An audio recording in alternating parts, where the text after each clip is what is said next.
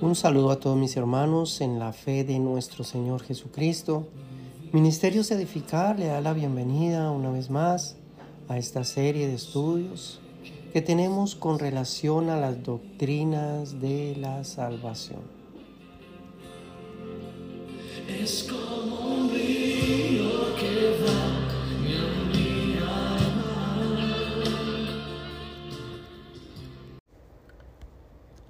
Bien, amados hermanos, vamos a continuar con esta serie de estudios y para el día de hoy tenemos el capítulo 9. Recordemos que estamos tomando estas enseñanzas del libro La Fuente, Doctrinas de la Gracia de Ministerios Edificar, escrito por su servidor J. Osvaldo Hernández. Para hoy la doctrina de la santidad.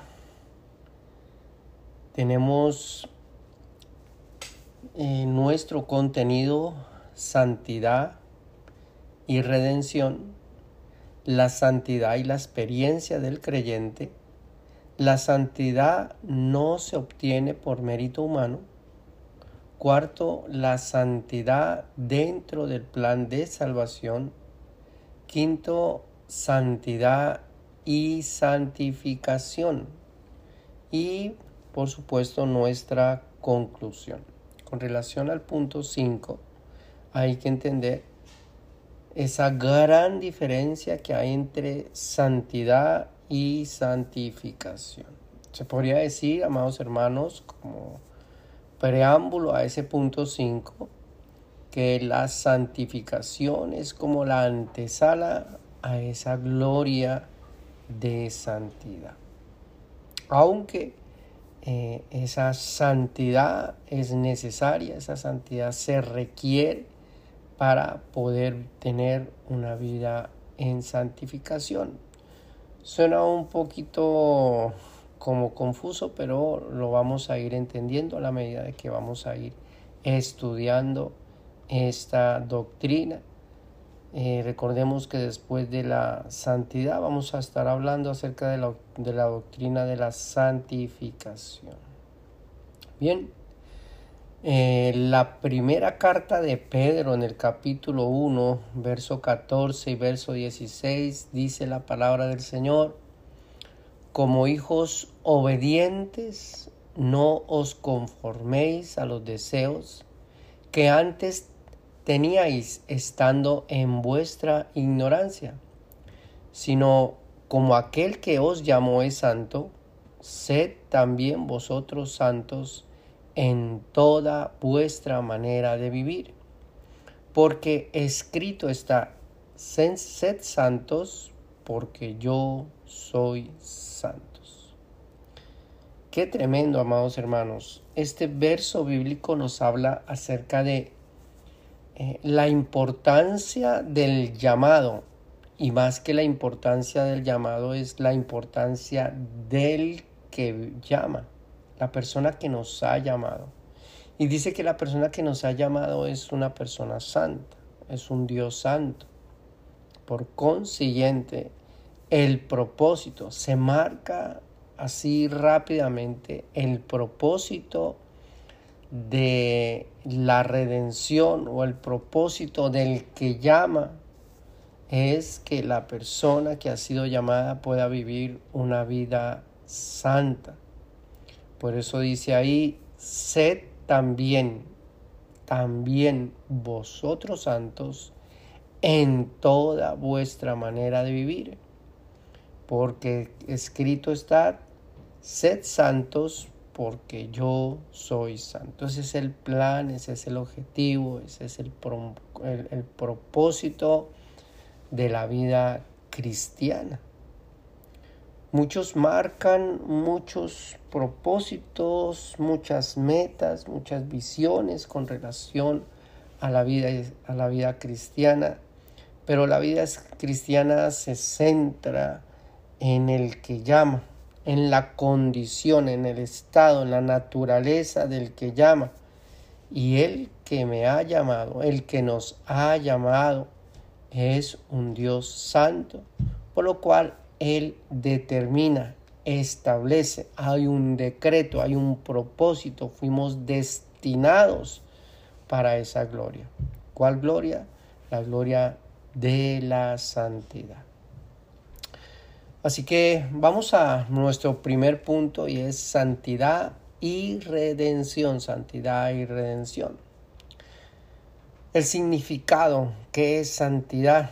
Santidad es una condición, es un estado, es una condición, es naturaleza, es carácter y es propiamente, amados hermanos, atributo de Dios, un atributo de Dios. Dios es santo, amados hermanos, por naturaleza. Esa palabra santidad en el hebreo es kadosh y esa palabra quiere decir cortar, separar, apartar, estar apartado del error, específicamente del pecado. Eso es lo que significa la palabra kadosh o cuando decimos santidad, es estar apartado, estar separado completamente de lo que es el error, de lo que es el pecado. Y apartado para un fin y propósito determinado. En este caso, nosotros los que hemos sido llamados a esa vida en santidad, fuimos llamados a ese propósito, un propósito determinado y en este caso para todos los asuntos que corresponden al reino de los cielos y su justicia fuimos separados, apartados. Cuando, cuando miramos eh, cómo los sacerdotes fueron consagrados, fueron apartados, separados para un fin determinado, para servir en todos esos asuntos con relación al templo, con relación a los sacrificios, con relación a las ofrendas, con relación a todo lo que concierne al reino de los cielos y a su justicia. Eso con relación a esa santidad, amados hermanos. La santidad es natural del carácter de Dios. No fue que Dios se apartó del pecado, no fue que estaba en pecado y se apartó, no.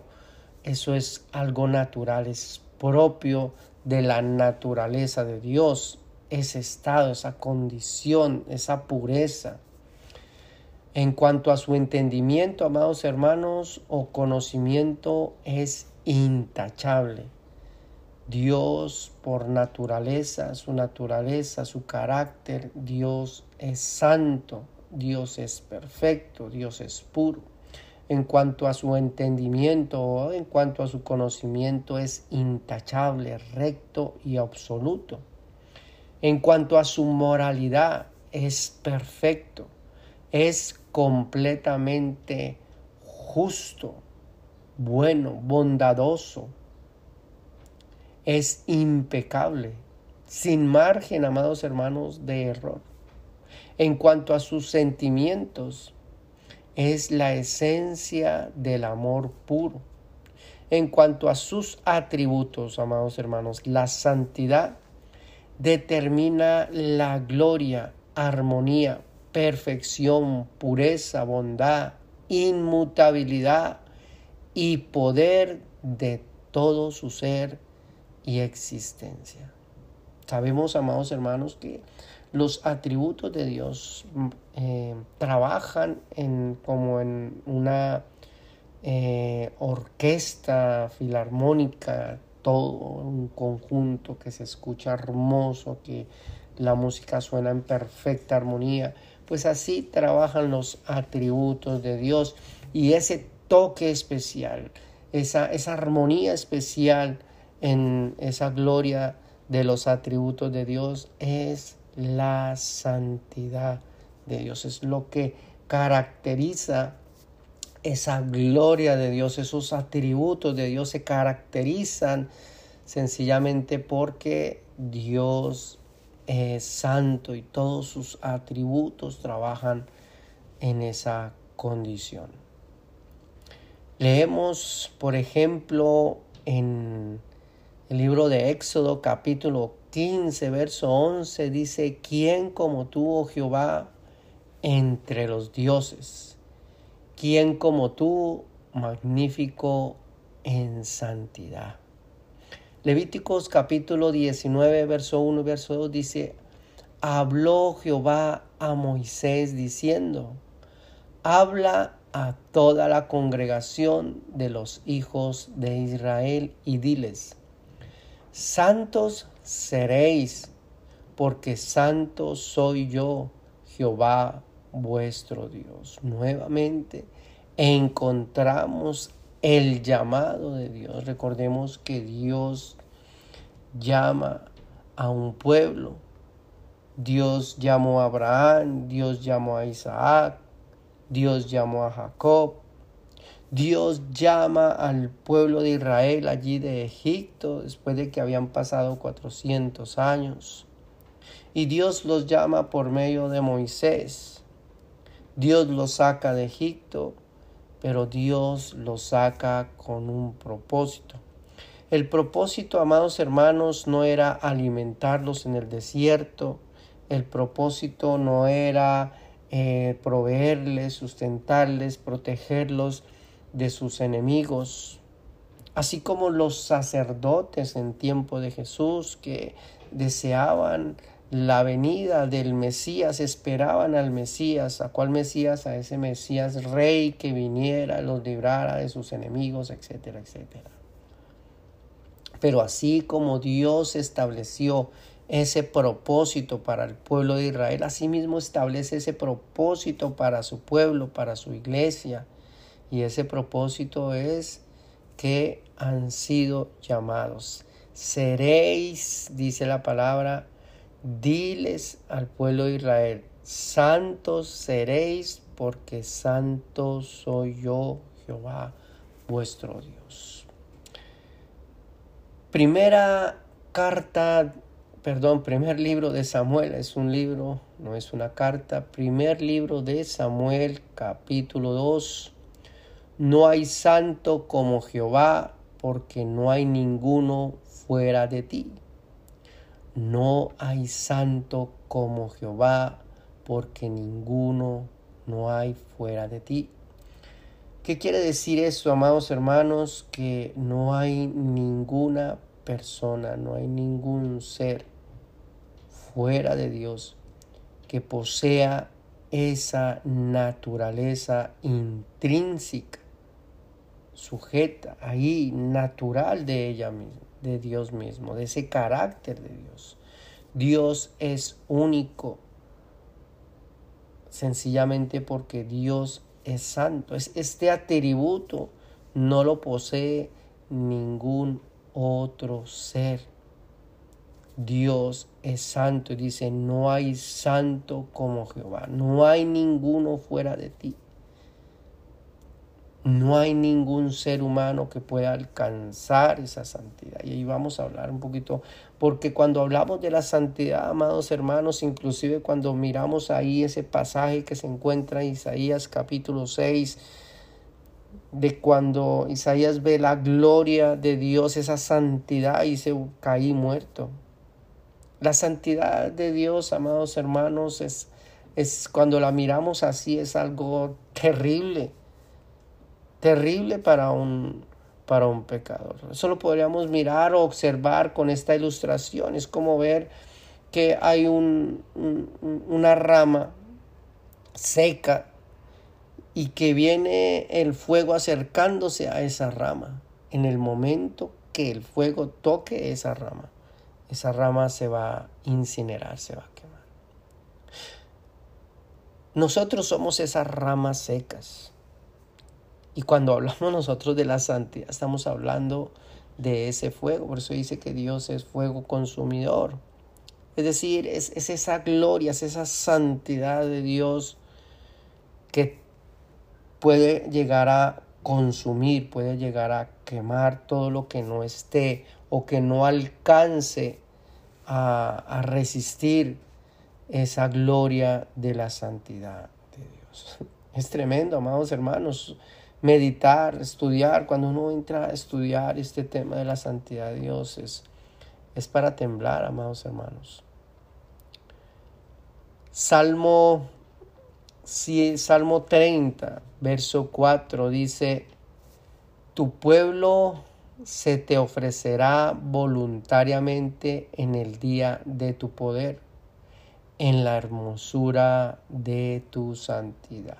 Un verso que nos habla acerca, acerca de la manifestación eh, de esa santidad de Dios, una manifestación visible, el verbo encarnado, la palabra encarnada, el día del poder de Dios. Dios se manifestó en Cristo Jesús, esa santidad que no vino a condenar, esa santidad que no vino a consumir, sino vino a redimir, a rescatar. Más adelante vamos a estar mirando cómo funciona esa santidad de Dios en la vida de los pecadores, en la vida de los creyentes.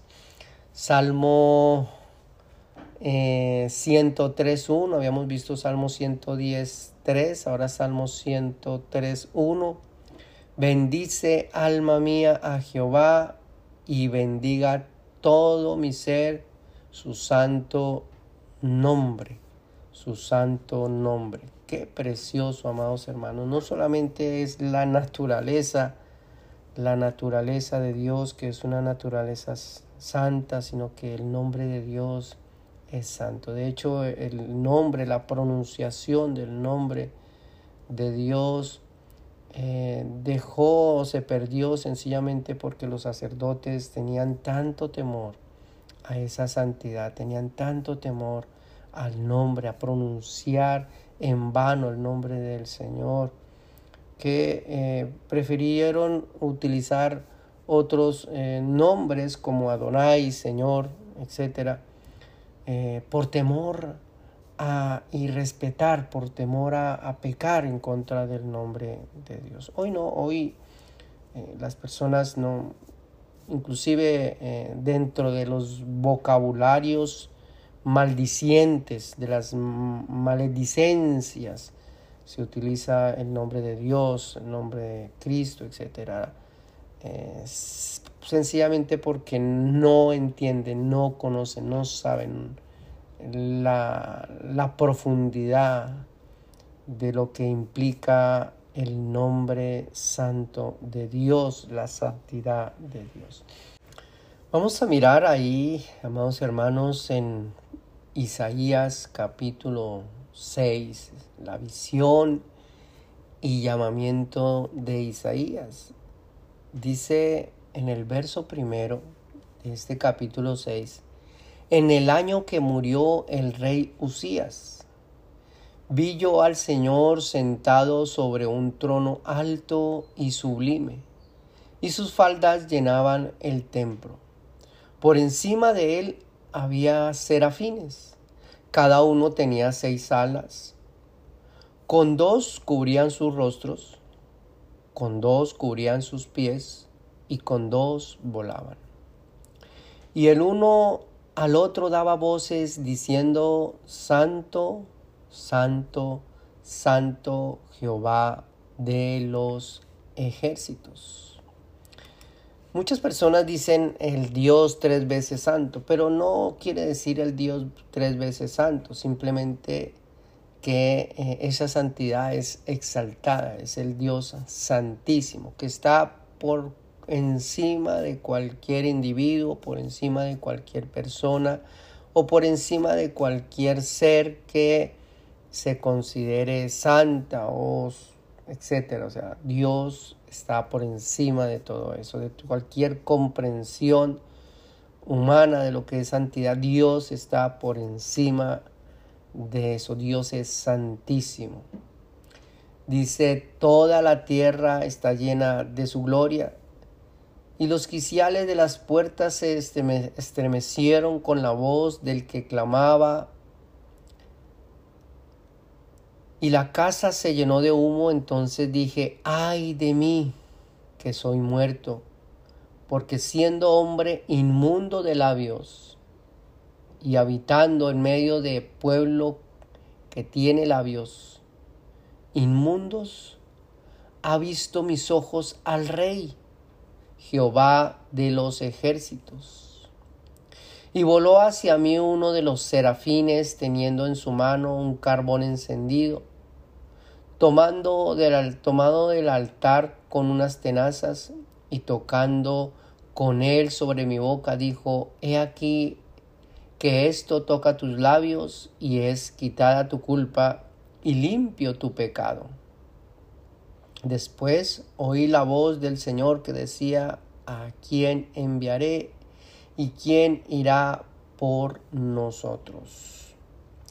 Qué tremendo, amados hermanos. Isaías ve eh, la visión del Dios Todopoderoso. Veo una visión donde eh, serafines estaban delante, los custodios de la gloria, de la santidad de Dios estaban frente allí y dice que ellos cubrían su rostro, cubrían sus pies. No hay ningún mortal, amados hermanos, que pueda eh, estar delante de Dios y vivir así como Dios se lo dijo a Moisés allí en el desierto, allí en la montaña. Es imposible que una persona pueda tener una relación con ese Dios santo. A veces cuando hablamos de Dios, cuando nos dirigimos a Dios, cuando consideramos el hecho de que Dios es grande, es todopoderoso, ayuda, tiene misericordia, es bondadoso, hace milagros, provee, etcétera, etcétera, se nos olvida que Dios es un Dios santo y que ese Dios santo no puede tener amistad, no puede tener, digamos, relación con nada que no esté a, ese mismo nivel, por decirlo de esa manera. la ilustración que les hice acerca de el fuego y la rama seca.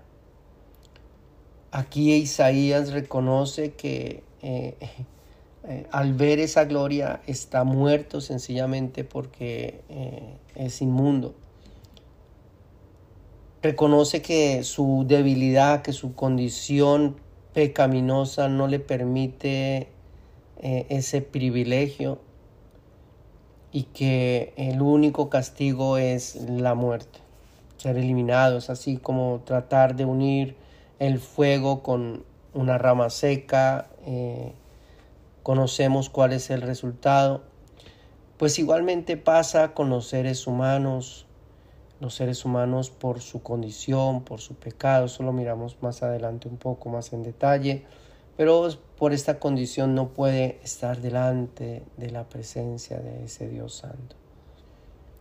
Los mismos ángeles puros, que no tienen pecado eh, se protegen de esa misma gloria de santidad. Dios es fuego consumidor, amados hermanos. Y a veces se nos olvida, es como que perdemos ese, ese respeto, ese temor.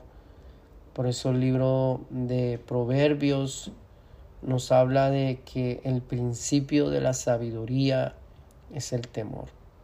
Una persona sabia, una persona entendida, es una persona no solamente que se ha alimentado del conocimiento de la palabra del Señor, sino que tiene esa capacidad de poder poner en práctica ese conocimiento. Recordemos que cuando estuvimos hablando, amados hermanos, los que nos han seguido en los estudios, cuando estábamos hablando acerca de ese primer capítulo de, Proverbios, habíamos dicho que una persona sabia, es una persona que tiene el conocimiento y tiene la habilidad, la capacidad de ponerlo en práctica. Eso es una persona sabia. Entonces dice que el principio de la sabiduría es eh, el temor, el respeto a ese Dios santo. Lo respetamos porque es un Dios santo y esa gloria debe ser exaltada, esa gloria debe ser alabada. ¿Cómo exaltas la gloria de la santidad de Dios? ¿Cómo exaltamos nosotros? ¿Cómo alabamos eh, esa gloria, esa santidad? Simple y llanamente cuando nosotros respetamos, la respetamos, cuando hay un temor en nosotros de lo que verdaderamente es Dios. Es así como cuando está el delincuente tratando ahí de, delinquir, tratando de tomar algo que no le pertenece, de hacer algo indebido, y está ahí ya listo a, obrar y en ese momento viene, pasa, digamos, la policía o lo observa o lo está mirando la policía, automáticamente se asusta, tiene miedo, le asusta su corazón, es la autoridad. En ese mismo estado, amados hermanos, es en el que nosotros eh, debemos vivir continuamente a fin de no fallarle, a fin de no... ¿Por qué? Porque se nos olvida de que ahora los creyentes, nosotros los creyentes somos templo del Espíritu Santo. Con relación al Espíritu Santo, muchas veces ignoramos, muchas veces pasamos por alto lo que es el Espíritu Santo, quién es la persona del Espíritu Santo. Y pensamos que el Espíritu Santo eh, no es nada o que el Espíritu Santo es algo que me hace sentir cosquillitas en el estómago, que me da el poder para hablar en lenguas o que me da eh, poder para hacer milagros o me etcétera, etcétera. Pero no dice la palabra del Señor que es el Espíritu Santo, el Espíritu de Dios. Por consiguiente, nosotros debemos vivir todo el tiempo de nuestra vida, todo el tiempo de nuestra vida con ese temor reverente. Por eso dice, como aquel que os llamó es santo, sed también vosotros santos en toda vuestra manera de vivir. Si es que el Espíritu Santo de Dios mora en nosotros, amados hermanos, no solamente somos hijos de Dios, sino que somos templos, templos que se han de guardar para esa gloria, para ese propósito por el cual fuimos nosotros llamados. Qué tremendo, amados hermanos. La santidad de Dios es perfección en pureza. Dios, amados hermanos, es impecable. Dios es inquebrantable en su justicia. Dios es inmutable en su ser. Dios es verdadero en amor. Dios es santísimo en la majestad de su existencia, poder y eternidad. Eso con relación a la santidad de Dios. Amados hermanos, Dios es santo y Dios no puede tener relación con ninguna persona que esté en pecado. ¿Qué quiere decir, amados hermanos? Quiere decir que sencillamente los seres humanos necesitan o necesitaron algo para que ese Dios santo pudiera eh, tener esa relación. ¿Por qué Dios no? Una pregunta, ¿por qué Dios no eliminó completamente a Adán y a Eva y hizo una nueva creación? ¿Por qué Dios, sabiendo que Adán y Eva habían eh, fallado, desobedecido, se acercó a ellos, les habló, les dijo, sí les puso una sentencia, sí les puso un castigo, sí fueron las consecuencias de su desobediencia, mas sin embargo Dios se acercó a ellos. O sea, ¿Qué hizo que esa santidad de Dios no los consumiera? Esa santidad, ese fuego acercándose a esa rama seca. ¿Y qué hizo que no se consumiera? Hay algo bien, bien lindo, algo bien hermoso cuando miramos ahí en Éxodo, en el capítulo, Éxodo, ahí en el capítulo número 3. Dice la palabra del Señor, apacentando Moisés las ovejas de Jetro su suegro, sacerdote de Madián, llevó las ovejas a través del desierto y llegó hasta Oreb, monte de Dios. Y se le apareció el ángel de Jehová en una llama de fuego en medio de una zarza. Y él miró y vio que la zarza ardía en fuego y la zarza no se consumía. Entonces Moisés dijo, iré yo ahora y veré esta grande visión, ¿por qué causa la zarza no se quema? Viendo Jehová que él iba a ver, lo llamó Dios de en medio de la zarza y dijo Moisés, Moisés, Moisés, Moisés. Y él respondió, heme aquí.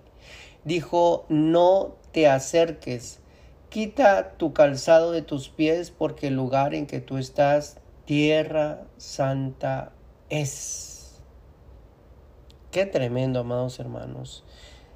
Moisés vio el fuego abrazando a esa zarza, a ese arbusto. Y dice que no se consumía, se veía intacto. Como si e, esa, esa rama fuese parte del fuego. Eso es algo impresionante, pero es precisamente lo que Dios hizo o está haciendo con los seres humanos. En el momento que Adán y Eva desobedecen, ellos representarían esa zarza que debería haberse quemado, mas sin embargo esa misma santidad de Dios los abrazó y no los consumió. Qué tremendo, amados hermanos. Algo interesante es que eh, cuando hablamos de Cristo Jesús, cuando miramos el plan, el propósito, encontramos de que Dios creó todas las cosas en Cristo Jesús. Carta a los Colosenses capítulo 1, verso 15 dice, Él, hablando de Cristo, es la imagen del Dios invisible, el primogénito de toda creación. Es decir, que Él es el principio de toda la creación. Es decir, toda la creación parte de Él, en Él. Y dice, porque en Él, en Cristo Jesús, fueron creadas todas las cosas las que hay en los cielos, las que hay en la tierra, visibles e invisibles, sean tronos, sean dominios, sean principados, sean potestades, todo fue creado por medio de Él y para Él. Si miramos, por ejemplo, en el Evangelio de Juan, Evangelio de Juan, capítulo 1, ahí encontramos esta declaración. En el principio era el verbo y el verbo era con Dios y el verbo era Dios. Este era, nuevamente, en el principio con Dios. Dice, todas las cosas por Él fueron hechas y sin Él nada de lo que ha sido hecho fue hecho. Qué tremendo. Todas las cosas fueron por Él hechas y sin Él, sin Cristo, nada hubiera podido hacerse. ¿Qué quiere decir esto, amados hermanos? Quiere decir sencillamente de que todo el universo fue creado en Cristo Jesús. Esa preposición en, dentro, ahí, en. Es la santidad de Dios es tan tremenda que aún la misma gloria de las cosas creadas. Eso lo vamos a mirar más adelante, ahí en el capítulo 25 del libro de Job. Pero aún las cosas creadas no alcanzan, digamos, a, a tener ese, ese, esa gloria que se requiere para estar frente a ese Dios santo. Yo lo podría entender de esta manera, de pronto me disculparán los intérpretes bíblicos, pero yo lo podría entender. Como que todas las cosas para poder ser hechas tuvieron que ser creadas dentro de una cobertura especial, dentro de algo que tuviese esa misma gloria de santidad de Dios para que no fuesen consumidas, para que no fuesen eliminadas. Así que todo fue creado en Cristo Jesús, ya que en Cristo Jesús, Cristo preserva su creación para que esa gloria de santidad de Dios no la consuma. Y al mismo tiempo permite que esa santidad de Dios pueda acercarse a su creación, pueda acercarse inclusive al pecador y pueda tener un poco de, de, de una relación y se pueda establecer ese propósito que Él determinó desde antes de la fundación del mundo. Por eso es que Dios se acerca a Moisés. Por eso es que vemos esta, esta visión, o no visión, fue lo que estaba viendo eh, Moisés. Allí esta zarza que no se quemaba, pero era Dios acercándose, Dios diciéndole, es posible que ese Dios santo pueda acercarse a un pecador. Gracias a lo que Jesús hizo, gracias a la gloria y majestad de Cristo.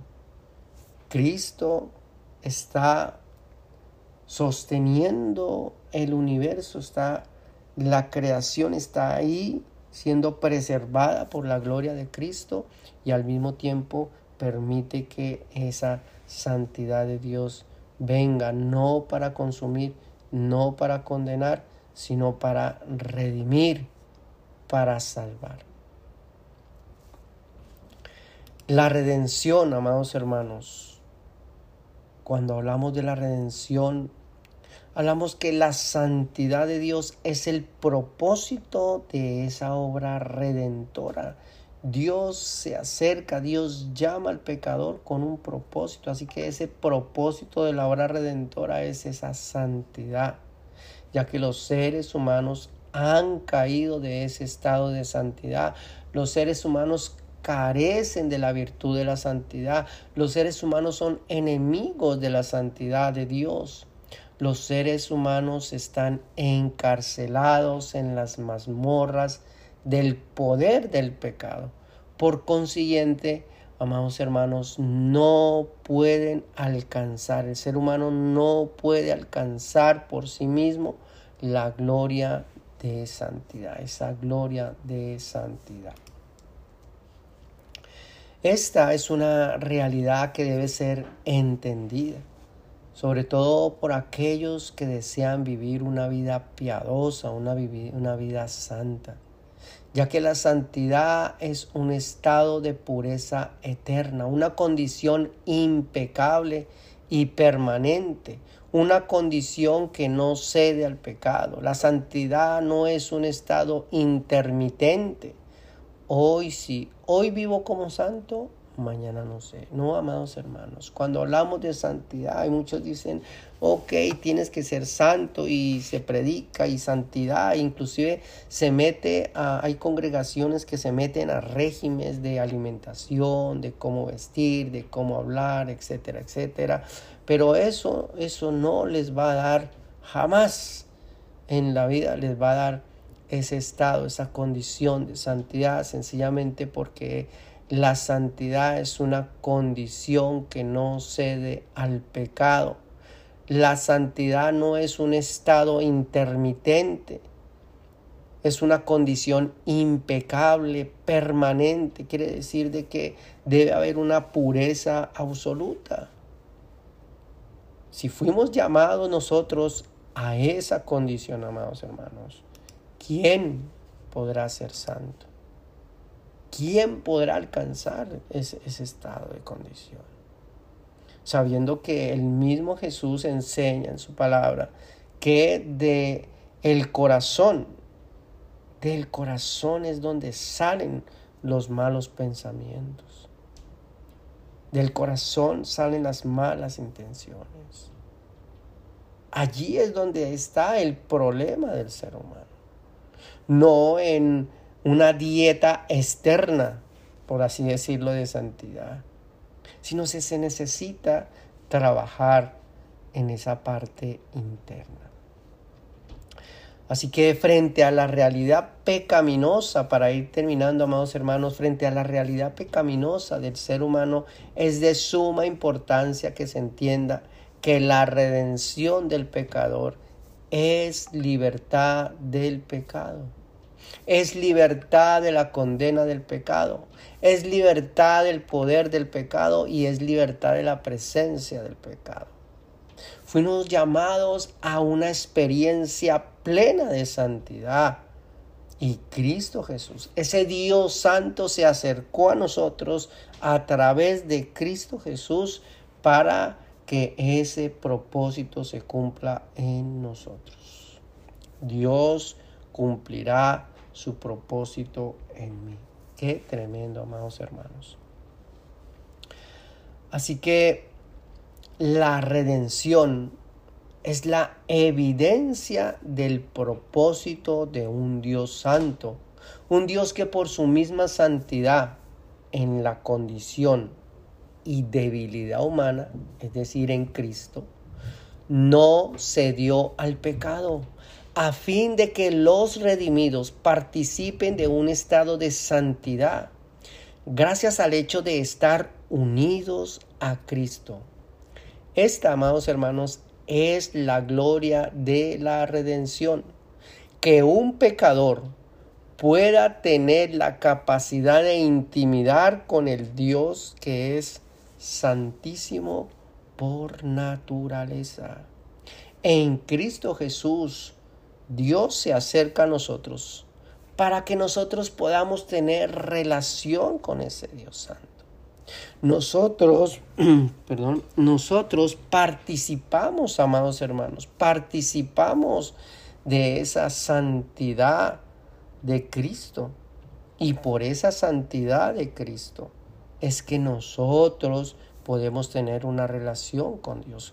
Aquí es donde podemos encontrar esa relación que hay entre la santidad del creyente y la justificación del creyente.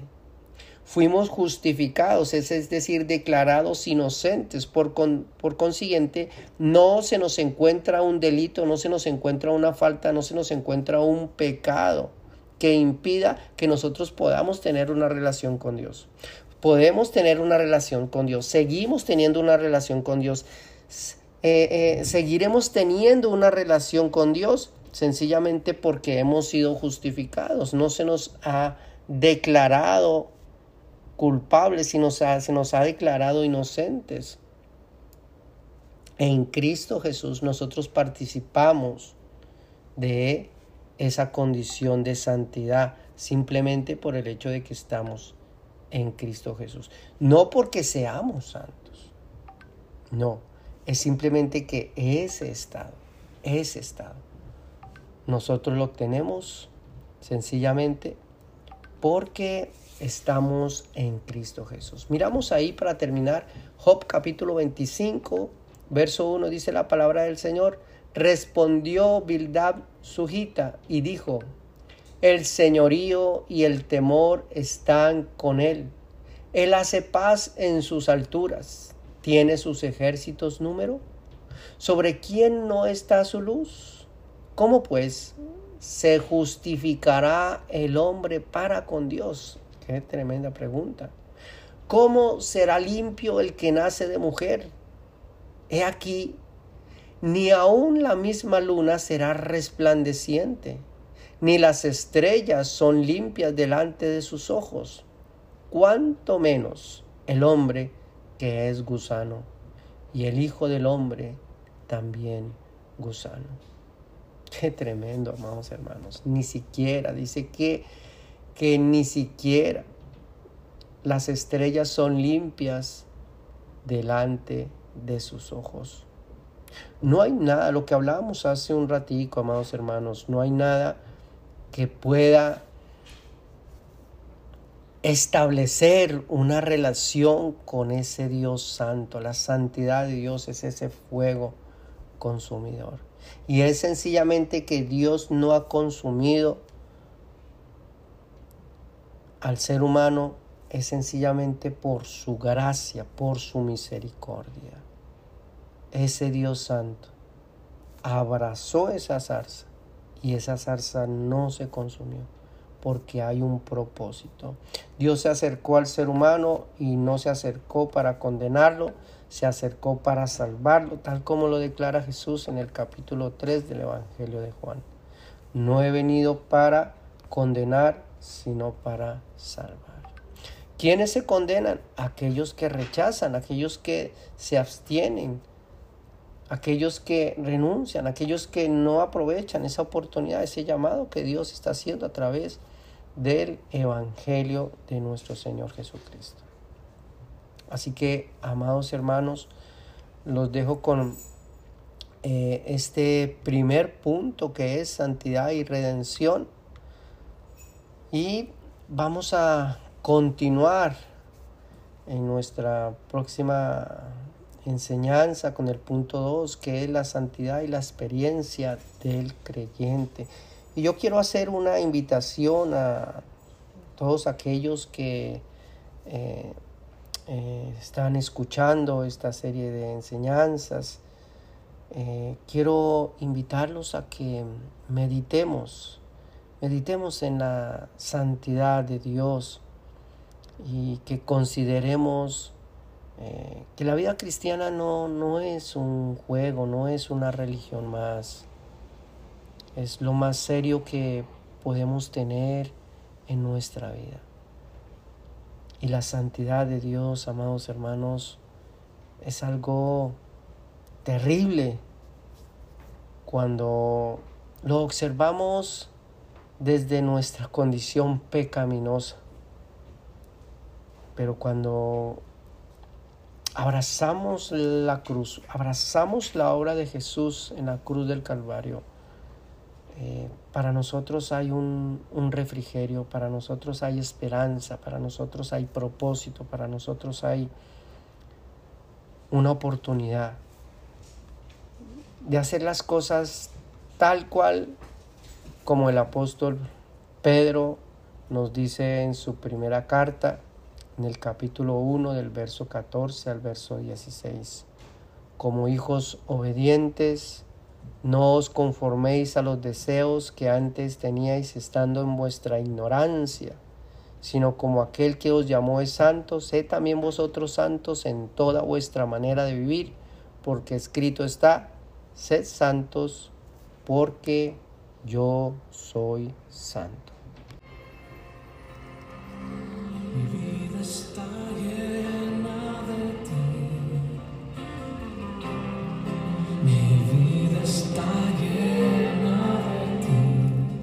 Bien, amados hermanos, si esta enseñanza ha sido de bendición para su vida, compártala con otra persona, a fin de que también puedan ser bendecidas. Que Dios los bendiga.